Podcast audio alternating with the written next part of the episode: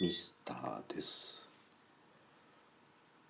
第一チャンネルと言われるロシアの政府系テレビ局で戦争反対という紙を掲げた女性職員がニュース番組の生放送中に乱入しました。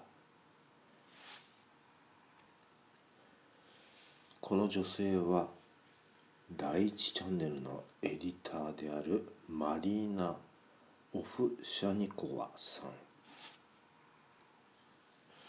お母さんがロシア人でお父さんはウクライナ人。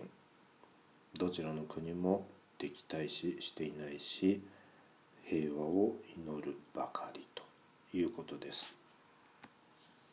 なおロシア軍の信用を傷つける活動を禁止する法律に基づいて処罰される可能性がある。とタス通信は警察筋の話として身柄を拘束されているオフシャニコワさんの今後の措置について報道されています。